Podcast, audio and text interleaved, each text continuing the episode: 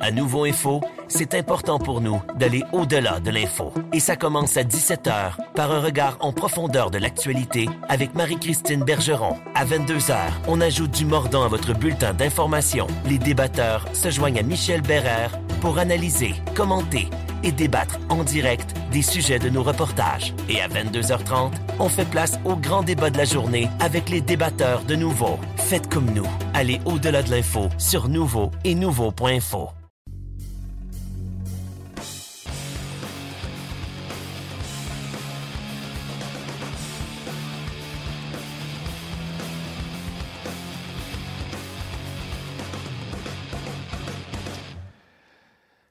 Joyeux Noël tout le monde. 23 décembre, dernière présentation de notre balado-diffusion sur la glace en 2019. C'est déjà notre douzième émission de la saison et par conséquent la 60e de l'histoire de cette balado-diffusion qu'on a commencé il y a deux ans. Alors, on est rendu à deux ans et demi. On en avait fait 24 par année les deux premières années. Alors, on est rendu à 60. C'est quand même une belle, une belle réussite, un bel accomplissement. Beaucoup de choses pour vous aujourd'hui dans notre dernière émission euh, avant le championnat du monde de hockey junior. Évidemment, on va revenir sur la préparation du Canada en vue du championnat mondial de hockey junior qui commence jeudi matin, 9h euh, heure de l'Est sur les ondes de RDS avec le duel Russie-République tchèque. Le premier match du Canada à 13h le 26 décembre. Alors, au lendemain de la dinde et la tourtière, quand vous allez vous lever un petit peu plus tard, ben, si vous vous levez vers l'heure du midi, à 13h, vous allez avoir le match comme plusieurs amateurs me disent, la vraie tradition du temps des fêtes, c'est quand ces tournois-là sont en Europe puis que les matchs sont euh, le matin ou l'après-midi. Alors, euh, des fois, c'est moins bon pour les codes d'écoute, pour les diffuseurs, mais c'est euh, une belle tradition de regarder ça en famille. Alors, on sera là jeudi. Le Canada qui l'a emporté aujourd'hui 4 à 2 contre la Finlande dans son dernier match préparatoire. Le Canada l'avait également emporté 3 à 0 jeudi dernier contre la Suisse. Deux victoires en match préparatoire. On a réglé quelques dossiers au cours des dernières heures avec l'équipe Canada Junior. Alors, il en sera abondamment question. On va parler avec Joël Bouchard un petit peu plus tard au cours de l'émission. Euh, deux volets dans l'entretien avec Joël Bouchard. Évidemment, revenir sur la première moitié de saison de son équipe, le Rocket de Laval, euh, parce qu'on en parle à chaque semaine dans cette émission de, des performances du Rocket. Et en deuxième portion, ben, revenir sur son expérience à lui au championnat du monde de hockey junior. Et aussi étonnant que ça puisse paraître, cette année, on s'en va à Ostrava en République et la deuxième année où Joël a joué dans ce tournoi-là, c'était aussi à Ostrava, en République tchèque, en 1994. Joël Bouchard, qui est un des rares Québécois à avoir gagné deux médailles d'or à ce tournoi comme joueur et il en a gagné une également comme dirigeant de l'équipe en 2018. Alors, on va, parler, on va revenir avec lui euh, sur euh, toutes ses expériences au niveau international. Et on va également s'entretenir un petit peu plus tard dans l'émission avec le nouvel entraîneur-chef des Wildcats de Moncton. On a réglé le dossier euh, dans les maritimes. C'est Daniel Lacroix, l'ancien entraîneur adjoint du Canadien, qui a déjà été brièvement entraîneur-chef à Moncton et surtout entraîneur adjoint. Donc, il va aller à tout le moins terminer la saison 2019-2020 avec les Wildcats. Donc, tout ça dans notre émission aujourd'hui. En cette dernière de 2019, quelques heures avant mon départ pour la République tchèque pour aller euh, suivre évidemment le championnat mondial de hockey junior 2020. Donc, on revient avec la formation canadienne. Je disais qu'elle a complété la préparation. Euh, Nolan Foote a marqué deux buts aujourd'hui pour euh, la formation canadienne dans cette victoire de 4 à 2, où les deux gardiens, Joel Hofer et Nico Dawes, ont de nouveau euh, partagé le travail. C'est eux aussi qui avaient été d'office pour les, le match contre la Suisse. Donc, c'est clair dans l'esprit des dirigeants maintenant de l'équipe canadienne qu'Olivier Rodrigue est le gardien numéro 3 de la formation. Va demeurer en Europe avec l'équipe au cas où il y aura un des deux premiers gardiens qui, qui se blesse dans la compétition. Le fait que le tournoi est en Europe et le fait que c'est dans un endroit qui n'est pas facilement accessible euh, par avion direct, on n'est pas dans une capitale européenne, ben on ne prend pas de chance si jamais l'équipe canadienne a besoin d'un gardien là, à, 24 heures de vie lorsqu'on joue un match le lendemain. Ben, tu ne peux pas prendre le risque de ne pas avoir euh, un troisième gardien avec l'équipe. Alors, Olivier Rodrigue sera le gardien numéro 3. Bien malin qui, euh, va être, qui va être le numéro 1. Bien malin qui peut penser en ce moment connaître le numéro un. Moi, j'ai l'impression depuis le début que c'est Nico Daz euh, du Storm de Guelph qui a la faveur populaire. Et encore aujourd'hui, il a fait le travail, n'a rien donné dans sa première moitié de match, alors que Joel Hofer a accordé deux buts aux Finlandais dans sa deuxième moitié de match. Malheureusement, au cours des dernières heures, on a appris le retranchement de Benoît Olivier Groux. On savait qu'il y avait un attaquant en trop avec l'équipe canadienne. C'est finalement Groux qui a écopé. C'est encore plus crève-cœur dans son cas. Il a 19 ans, donc c'était sa dernière chance de faire partie de l'aventure. Il avait fait le voyage en Europe. On avait un point d'interrogation avec euh, l'état de la main de Hayden Dudus, mais les doutes ont été dissipés par Dudus, qui semble avoir retrouvé la forme. D'ailleurs, il a récolté trois passes en deux matchs euh, au sein euh, de, son trio qu'il complète avec Liam Foody et Ty Delandria, qui va être un peu le trio d'énergie.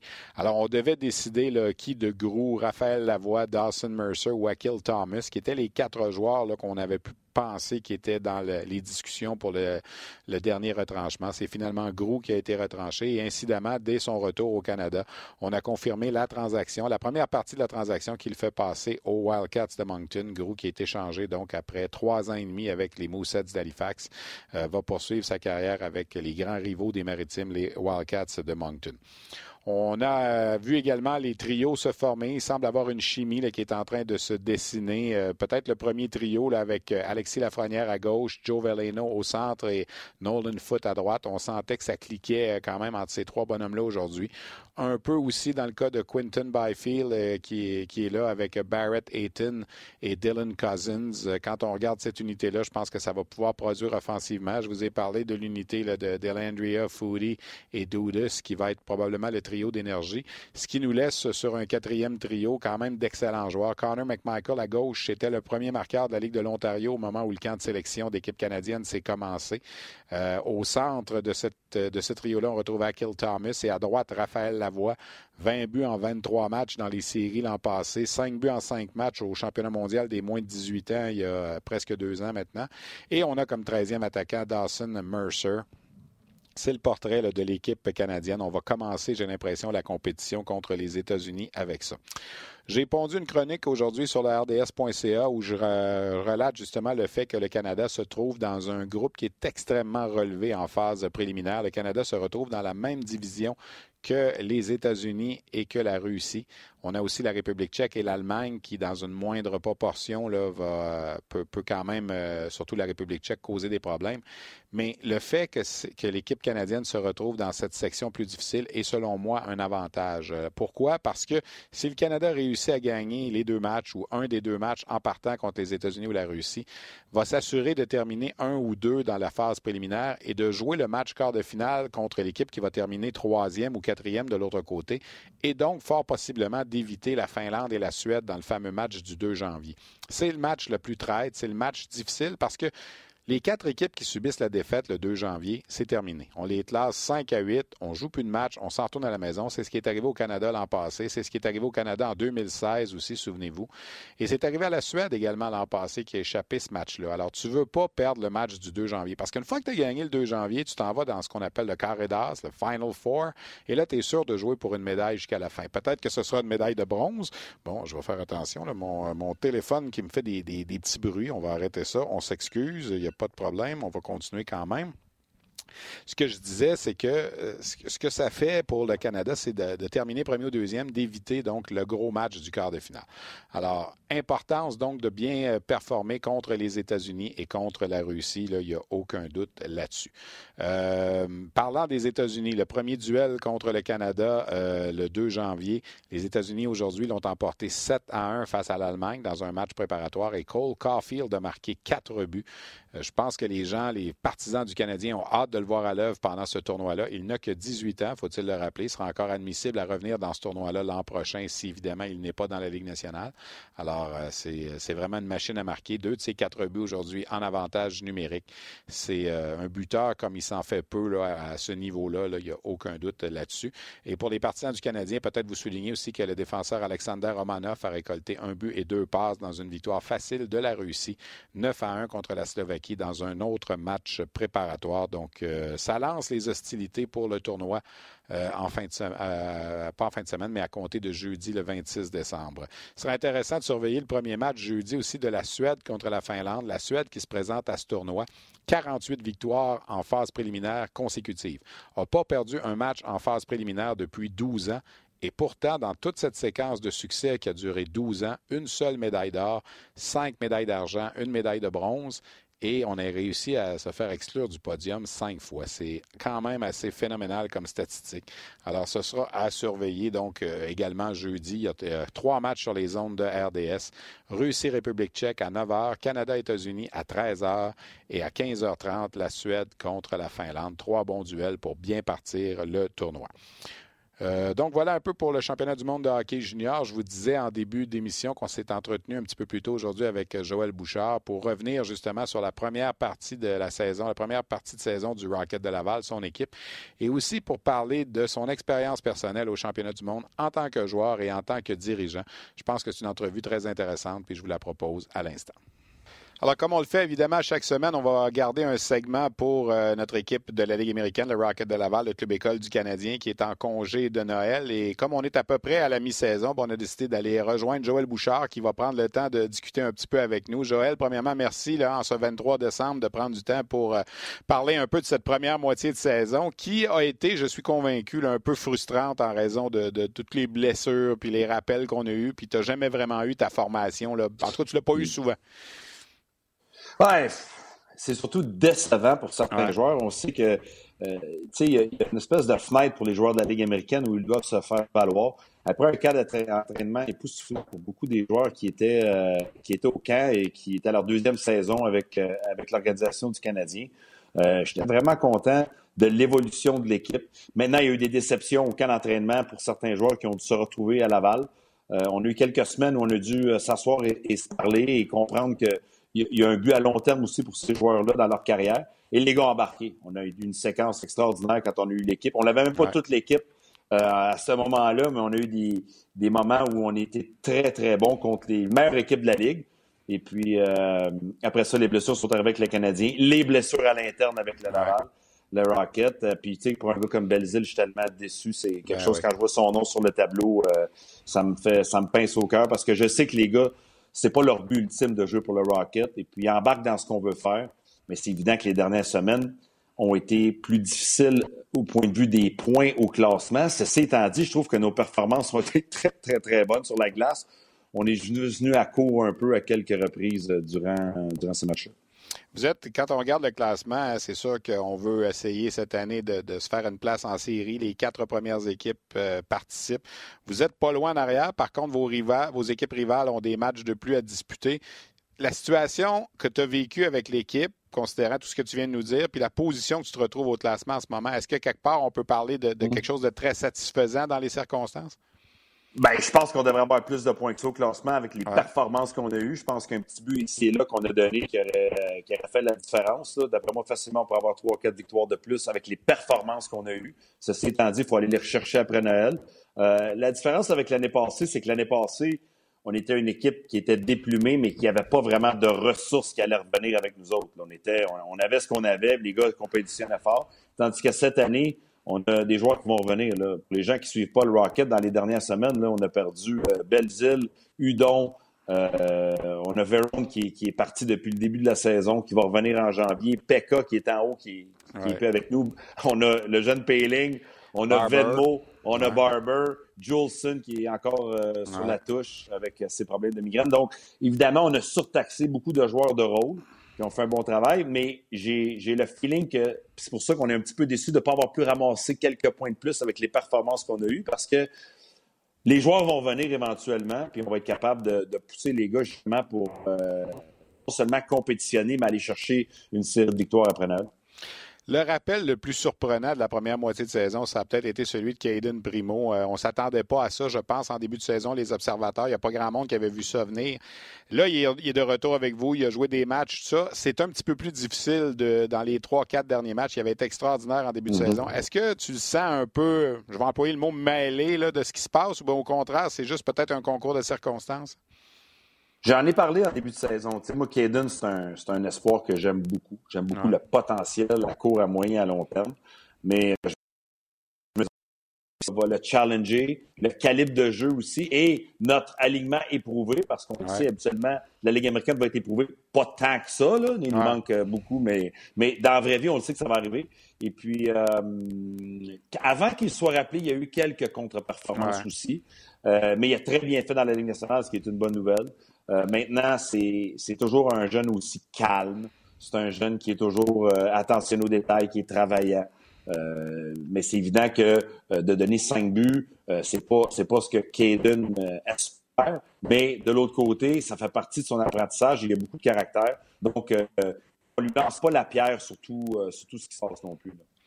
Bon, Joël, écoute, le prochain match du Rocket sur nos ondes vendredi soir, les Marlies de Toronto qui seront les visiteurs à la Place Belle. C'est toujours un gros défi. On va vous souhaiter bonne chance. Je veux profiter de la présence qu'on a avec toi en ce moment pour euh, te ramener là, 26 ans en arrière. Moi, je retourne euh, au cours des prochaines heures à l'endroit où j'ai vécu mon premier championnat mondial de hockey junior à Ostrava, en République tchèque, et tu étais là comme joueur à l'époque. Alors, ça nous rajeunit pas ni un ni l'autre, euh, mais tu es encore plus jeune que moi, je le sais, mais tu as vécu deux championnats du monde junior, dont celui de 94. 93, tu n'avais pas joué beaucoup, mais 94, tu avais eu un rôle important. Euh, on est à l'approche de ce tournoi-là. Je sais que tu vas le suivre parce que tu l'as toujours suivi dans le temps des fêtes. Qu'est-ce que tu te rappelles de, 1994, de, ton expérience à Ostrava? Ben, tu sais, comme tu l'as dit, en 93, j'avais fait l'équipe, je pense, euh, à la grande surprise de tout le monde à travers le Canada. J'étais septième défenseur plutôt pour des, affectations en désavantage numérique et quelques présences par match. Mais en 94, ça a été une expérience extraordinaire. J'étais sur le premier duo avec Drew Bannister où on se devait de jouer contre les meilleurs trios euh, des autres équipes. Euh, et euh, d'avoir gagné la médaille d'or avec une équipe qui était, on va dire la, vérité, n'était pas une équipe de, super vedettes versus l'an d'avant où on avait beaucoup de joueurs de premier plan. les gars avaient travaillé extrêmement fort et puis ça avait été un, euh, du beau millage comme joueur, mais aussi du beau millage comme, euh, comme gars de hockey aussi de vivre cette expérience-là.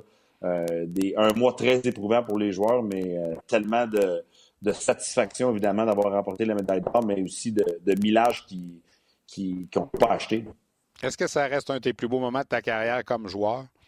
Ah, comme joueur, définitivement, que ces deux conquêtes de la médaille d'or m'ont appris beaucoup, m'ont donné aussi mais j'ai réussi à faire ma place parce que ce millage-là euh, m'a donné confiance, m'a donné une certaine confiance de dire si tu es capable d'être dans les meilleurs au pays, euh, dans ton groupe d'âge, tu es certainement capable de faire la Ligue nationale. Ça a toujours resté un, moment qui était important pour moi parce que des fois, dans l'adversité ou dans le doute, quand on se bat, je le vis en ce moment avec les joueurs de la Ligue américaine, c'est pas toujours évident là, de, de voir d'autres joueurs rappeler ou de voir peut-être ton jeu euh, à un certain niveau, tu sais que tu veux accéder à la Ligue nationale. Ça a toujours été quelque chose que j'ai amené avec moi dans ma, dans ma valise en se disant, euh, tu sais, euh, je suis capable de compétitionner avec les meilleurs au monde, je l'ai déjà fait.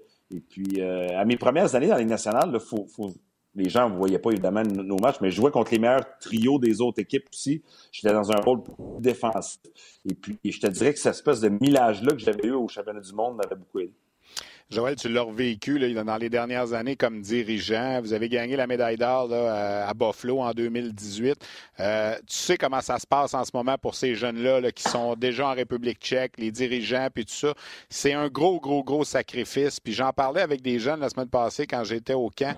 Est-ce que tu trouves que des fois, on en met un petit peu trop sur les épaules de ces 22, 23 bonhommes-là qui ont 17, 18, 19 ans? Je vais te dire la phrase, je ne sais pas si tu as entendu aujourd'hui pendant le match, André Tourigny nous disait, tu sais, c'est pas encore des professionnels c'est des jeunes en devenir. Oui, ils vont peut-être faire bien de l'argent un jour, puis ils vont peut-être être, des mhm. grandes vedettes, mais en ce moment, ils ne le sont pas. Puis on a l'impression souvent, moi en tout cas pour le suivre depuis longtemps, ce tournoi-là, je trouve que c'est de pire en pire à chaque année. On a vu ce qui est arrivé avec Maxime Comtois l'an passé, là, mais au-delà de ça, on en met une, euh, beurrée très épaisse sur ces bonhommes-là. Comment toi, tu trouves ça? Ben moi, je, vais t'aller, on l'a vécu à Toronto, à euh, Montréal, et on l'a vécu à Buffalo, moi et demi. On n'a pas senti ça, nous autres, de notre côté. C'est une réalité, c'est vrai. Euh, c'est extrêmement populaire. On devient un peu dans notre bulle et je pense que la façon dont on avait vraiment la, vision qu'on avait, nous autres, c'est de garder l'environnement extrêmement calme. Euh, tu sais, je sens que des fois que les gens nous voient, on est intense, on nous voit derrière le banc, on nous voit dans les entrevues, on nous voit. Mais la vraie vie, c'est que c'est un, un, environnement qu'on doit avoir très calme. On doit isoler les joueurs un petit peu. On doit les mettre dans une situation où ils sont capables de focus sur le travail qu'ils ont à faire. Euh, j'ai pas senti les deux années que j'étais là que c'était, c'est sûr que les joueurs s'en mettent beaucoup, que c'était euh, aussi réel pour les joueurs que ce l'est à l'extérieur. Je comprends que sur Twitter, à TSN, à RDS, ils font un travail extraordinaire, euh, mais un peu dans notre bulle, on est capable de garder les joueurs dans un environnement où ils sont confortables. C'est ce qu'ils savent faire, jouer au hockey.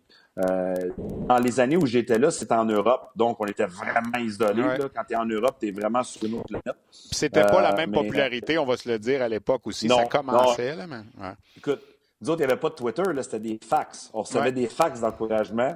Euh, ça, c'était la façon de la chambre, tu t'en souviens? Stéphane était pleine de fax partout sur les murs. C'était l'encouragement qu'on avait de nos agents, de nos familles, des fans du Canada. C'est évident que c'était pas pareil. On se mettait beaucoup de pression parce qu'on sait que ça, ça a un impact sur notre carrière. Maintenant, je considère que les jeunes sont, sont conscients euh, de, de l'importance du tournoi, prennent ça extrêmement au sérieux. Euh, ceci étant dit, ils sont quand même capables de performer. Je pense, dans les dernières années, le Canada, en tout cas, je peux pas parler pour les autres années avant ou après, mais dans, dans, le dossier de, de, des années où on était là, on sentait que les gars ont, ont performé. Et puis, c'est tellement du beau millage, euh, ce que les joueurs ont vu. Et je me souviens de mon speech dans la chambre à la fin, euh, après la médaille d'or contre, contre euh, les, Suédois à Buffalo, c'était le moment que vous vivez en ce moment, c'est votre dernier vrai moment de hockey mineur. À mhm. partir de maintenant ou l'an prochain, vous allez devenir des millionnaires du hockey avec des réalités complètement différentes. Vous allez avoir des familles, vous allez avoir des familles, vous allez avoir un agent des attentes de l'organisation de la Ligue nationale. Vous allez être probablement euh, tous riches, mais vous ne pouvez pas revivre ce que vous vivez là en ce moment à un niveau amateur et puis, euh, profitez-en parce que ça va rester avec vous pour le restant de vos jours. Et c'est ce qu'on a vécu avec ces gars-là. Ben, je vais faire le message avec euh, les joueurs d'équipe canadienne cette année. C'est très bon comme message. Écoute, Joël, merci beaucoup de ta collaboration. C'est toujours agréable de discuter avec toi. Puis euh, j'invite les gens au cours des prochains jours sur les médias sociaux, justement, parce que maintenant ça existe. On n'a plus besoin d'envoyer de fax. Je vais sortir plein de choses de rapport au tournoi de 1994, des découpeurs de journaux où on voit Joël qui revient à l'aéroport avec sa médaille d'or, puis euh, plein de statistiques et tout ça. Je pense que ça va être intéressant, puis ça va faire revivre de, de bons souvenirs. Merci beaucoup. Passe un bon temps des fêtes, Joël, puis on se revoit très bientôt pour les matchs du Rocket. Toi aussi, Stéphane, puis je tiens à souligner ton, ton investissement aussi dans le championnat junior depuis des années. Tu, tu vas, euh, tu vas aller à tous les tournois. Tu t'éloignes de ta famille, évidemment. Maintenant, tu vas être en Europe, mais c'est le Québécois vraiment qui suit le hockey euh, junior euh, du championnat du monde junior, qui connaît les joueurs, qui est investi à 100% dans ce tournoi-là. Je le sais comment c'est important pour toi, parce que quand on a des victoires, je le sens dans, ben ton, euh, ben dans ton esprit que tu as un côté très chauvin, évidemment. L'entrevue l'entrevue avec Dominique Ducharme, tu te rappelles, sur la glace il y a quelques années, c'était très fort. Ben, merci, à toi d'être. Parce que tu es là pour faire un travail, mais on le sent que tu es derrière nous aussi, le, le, Canada et les Québécois à ce, ce C'est le seul temps où je peux prendre un peu pour une équipe parce qu'en théorie, je ne suis pas supposé. Fait. Hey, merci, Joël. Vas-y, bon continue, lâche pas. Salut. OK, bye-bye. Alors, message euh, très gentil de Joël Bouchard. J'apprécie le, petit commentaire à la toute fin. Euh, moi, je le dis souvent, le championnat du monde de hockey junior, c'est ma Coupe Stanley à moi. Alors, euh, oui, c'est vrai qu'on a eu beaucoup de, temps passé dans le temps des fêtes. Ça va être la 23e année que je participe au championnat mondial de hockey junior sur place. 1994 a été mon premier et les 22 derniers depuis 1999. Alors, c'est un moment particulier de l'année. C'est vrai que c'est pas toujours évident, mais je me considère toujours aussi privilégié de pouvoir suivre ce tournoi-là. Euh, des nouvelles de la Ligue de hockey junior major du Québec avant de poursuivre avec notre prochaine entrevue. Euh, évidemment, premièrement, je veux souligner, euh, certains m'ont écrit pour me dire on n'entend pas et on ne voit pas souvent Hendrix Lapierre. Vous savez qu'Hendrix a subi deux commotions cérébrales. Il est notre collaborateur ici à Sur la glace et également au RDS.ca, mais en raison de sa condition, qu'il est sur la liste des blessés, qu'il doit se tenir loin des entrevues et des écrans, on ne l'a pas vu là, avec nous depuis le 18 novembre dernier. On espère qu'en janvier 2020, euh, Hendrix aura retrouvé la forme. Ça, c'est la première priorité. De le revoir sur la glace avec les Saguenay Chicoutimi et bien sûr de l'entendre à toutes les deux semaines avec euh, notre balado diffusion. Alors, euh, bon, joyeux Noël à toute la famille de Hendrix et on espère le revoir en santé très, très, très bientôt. Euh, j'ai publié également en début de, en fait, vendredi dernier, notre troisième état des forces, ce qu'on appelle en anglais notre Power Ranking des formations de la Ligue junior majeure du Québec à la mi-saison. Alors, je vous donne ça en ordre de 1 à 18. Sherbrooke, Chicoutimi, Rimouski, Moncton, Cap-Breton et Drummondville. Ça, c'est le top 6. Euh, les positions 7 à 12, Rouen-Noranda, Shawinigan, Charlottetown, Val-d'Or, Halifax et Blainville-Boisbriand. Et les positions 13 à 18, Québec-Saint-Jean, Bécomo, Victoriaville, Gatineau et Batters. Évidemment, on peut débattre de tout ça. Vous pouvez retrouver cette chronique-là sur rds.ca. Euh, les activités vont reprendre samedi dans la Ligue de hockey junior majeur du Québec avec euh, la présentation de neuf matchs euh, samedi et dimanche. Les activités qui sont suspendues depuis le 14 décembre dernier. Un dossier qui a fait beaucoup jaser dans les dernières semaines et derniers jours et qui s'est finalement conclu avec la démission du directeur général et copropriétaire des Olympiques de Gatineau, Alain Cyr, qui a décidé de se retirer de l'équipe avec laquelle il était associé depuis la saison 2004-2005. Martin Lacasse a également décidé de laisser tomber son poste de président du conseil d'administration et lui aussi de se retirer. Donc, deux bonhommes qui étaient importants dans l'organisation des Olympiques euh, se retirent. On sait que ça va pas très bien avec les Olympiques cette année. 12 défaites de suite présentement, 17e au classement général. Euh, on espère des jours meilleurs pour les Olympiques en deuxième moitié de saison. On a nommé Marc Saumier, là, directeur euh, des opérations hockey par intérim. Marc Saumier qui a joué avec les Olympiques à la fin des années 80 et qui a été intronisé au temple de la renommée de la Ligue de hockey junior majeur du Québec. Alors, va tenter de, de poursuivre le travail. On va voir comment ça va aller au cours des prochaines euh, mais c'est un dossier qui a fait couler beaucoup d'encre, particulièrement en Outaouais, on s'en doute. Alors, Alain Cyr ne sera plus associé aux Olympiques de Gatineau.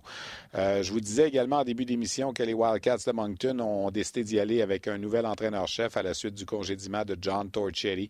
Euh, les Wildcats qui sont au premier rang, faut-il le rappeler, de, de la section des Maritimes.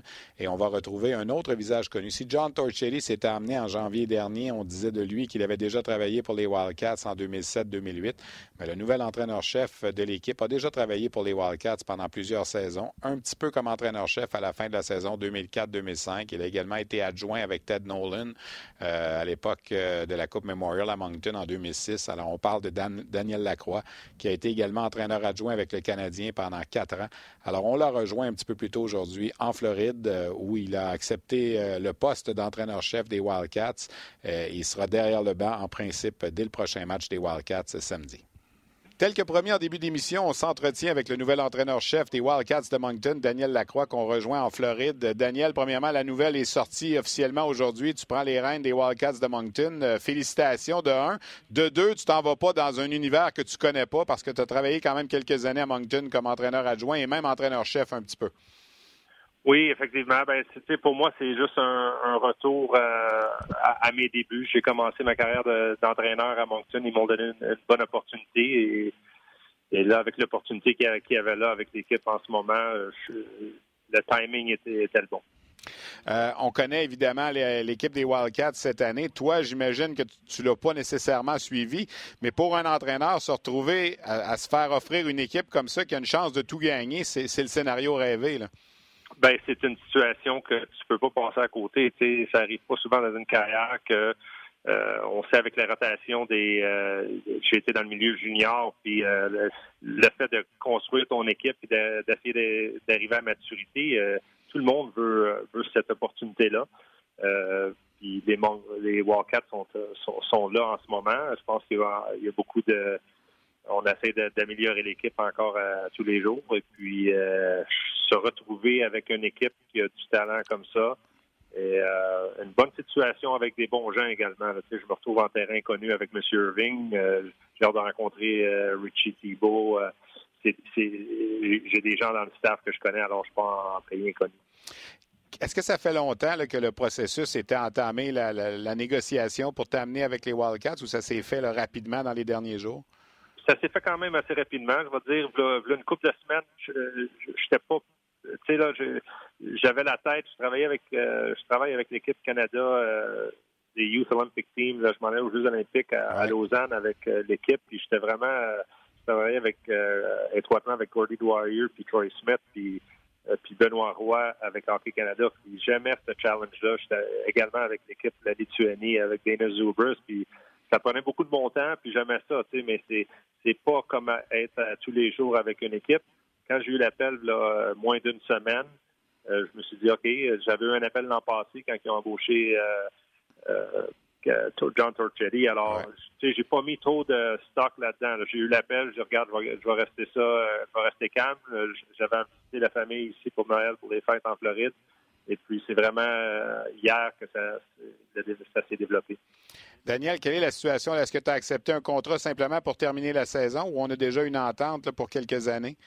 Ben, on, a décidé de garder les termes euh, privés, mais moi, mais juste que tu saches, Steph, je ne regardais pas pour une entente à long terme. Alors, euh, pour moi, je veux savoir si c'est un fit sur mon côté. Euh, évidemment, M. Irving et moi, on se connaît. Euh, côté personnel, c'est correct, mais c'est plus sur le côté avec, avec la famille. Euh, mais je pense que l'opportunité est là pour, euh, pour moi d'être avec les Wildcats pour cette saison et pour, euh, et pour plus. Monsieur Irving, c'est quelqu'un d'assez intense. On l'a connu, on le connaît beaucoup. Tu le connais aussi. je pense qu'il a soif de victoire, puis il voulait aller chercher un entraîneur qui avait quand même l'expérience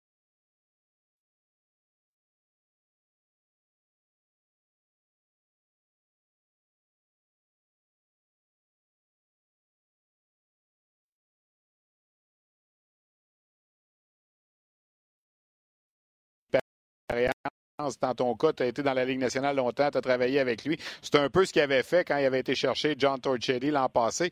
On veut, s'en aller dans, la même lignée de, cette passion-là pour le hockey avec, les Wildcats. C'est M. Irving? Oui, ben sais, euh, M. Irving, euh, j'ai été là, euh, j'étais là, je me souviens encore de, la journée qu'il m'avait remplacé pour amener Ted Nolan et puis justement, on avait la, Coupe Memorial à Moncton cette année-là. Alors, je sais comment il est passionné.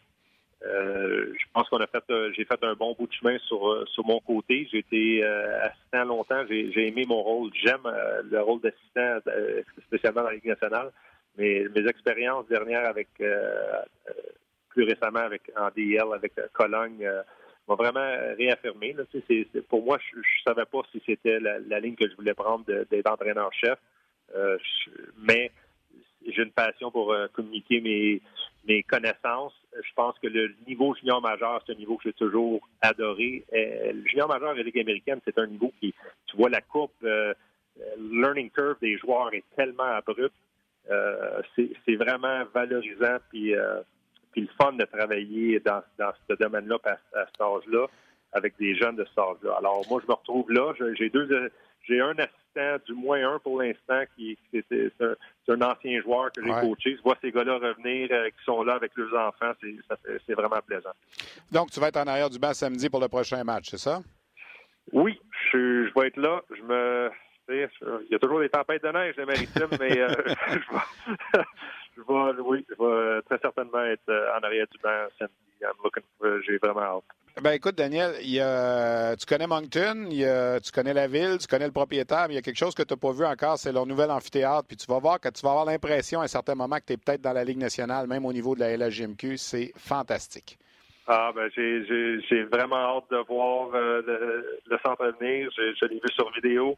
Je l'avais vu en brique de l'extérieur de ma chambre d'hôtel pendant qu'il faisait construire, mais euh, j'ai hâte, d'y retourner pour euh, pouvoir visiter mon, nouveau une nouvelle ambiance de travail. Ben, on va te souhaiter bonne chance, Daniel. Au plaisir de te croiser bientôt dans un aréna de la Ligue junior majeure du Québec. Puis euh, bonne chance avec la, deuxième moitié de saison des Wildcats. Ah, je te remercie beaucoup. Bon, bon voyage en Europe pour toi. Merci, Dan. Merci, Dan. Salut. Bye bye. Alors voilà donc euh, cet entretien avec Daniel Lacroix qu'on a réalisé un petit peu plus tôt aujourd'hui, lui qui a été nommé le nouvel entraîneur-chef des Wildcats. Et vous avez vu dans ses, dans ses propos là, que c'est peut-être simplement pour terminer la saison. Ça reste à voir, et, évidemment. Euh, il ne cherchait pas une entente à long terme. J'ai l'impression qu'on va voir comment ça va se passer euh, d'ici la fin de la saison, les séries éliminatoires. Mais chose certaine, les Wildcats, à mon humble avis, font partie des quatre meilleures équipes de la Ligue junior majeure du Québec. Et ça va être intéressant de voir comment on va aligner tout ça le nouvel entraîneur-chef, les nouveaux joueurs qui vont se ramener également. Déjà, Benoît-Olivier Gros a été confirmé. On sait que Jared McIsaac va se remporter aux Wildcats aussi au terme du championnat mondial de hockey junior. C'est là-dessus donc on va terminer notre euh, édition hebdomadaire de Sur la glace. Je vous rappelle, 24 matchs du championnat mondial de hockey junior sur nos ondes à compter de jeudi matin. Je vous rappelle également notre prochain rendez-vous dans le cadre du Rocket de Laval vendredi soir en direct de la Place Belle, les Marlies de Toronto qui sont de passage. Évidemment, je devrais m'absenter à la description pour les deux prochains matchs. Je vais laisser ça au bon soin de François-Étienne Corbin et Patrick Friolet qui seront là, pour euh, me remplacer. En ce qui me concerne, ce sera un retour à la mi janvier avec les matchs du Rocket de Laval. Euh, pour ce qui est de la balado-diffusion sur la glace, on fait relâche la semaine prochaine. On sera de retour le mardi 7 janvier et non le lundi 6, mardi 7. Le lundi 6, je vais être quelque part dans les airs à revenir de la République tchèque. Alors, mardi, le 7 janvier en après-midi, on pourra faire le bilan de la période des transactions qui va se terminer dans la LGMQ. Évidemment, le bilan, le bilan du championnat mondial de hockey junior aussi. Alors, on aura beaucoup de choses pour vous à notre prochaine édition du 7 janvier. Merci à Tim à la technique. Merci à Luc Dansereau à la coordination. Mes invités également, Daniel Lacroix des Wildcats de Moncton, Joël Bouchard du Rocket de Laval. Je vous souhaite à tous et à toutes un très joyeux Noël, une merveilleuse année 2020. Santé, prospérité, puis on se revoit très, très bientôt.